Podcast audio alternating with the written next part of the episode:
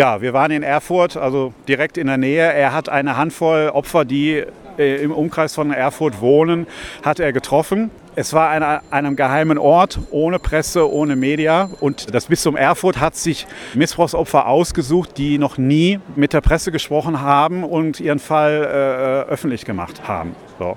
Und wir haben ja den Fall öffentlich gemacht. Wir haben, äh, gekämpft, wir haben vier Jahre gekämpft, den Priester zu suspendieren und so weiter. Mein Fall zum Beispiel stand weltweit in allen Zeitungen. Und ja, und dann ist natürlich klar, wenn, wenn der Papst wirklich äh, Interesse gehabt hätte, ich will ihn ja nicht umbringen, ich wollte ja nur mit ihm reden äh, und ihn fragen. Ich wollte ihn einfach nur eine Frage stellen, wollte ihn nur fragen, warum er es zugelassen hat, dass er wie versprochen die, den Priester nicht 1980 schon entlassen hat. Können Sie noch was zur Verantwortlichkeit des jetzigen Papstes sagen, konkret mit dem, seinem Umgang mit solchen Missbrauchsfällen?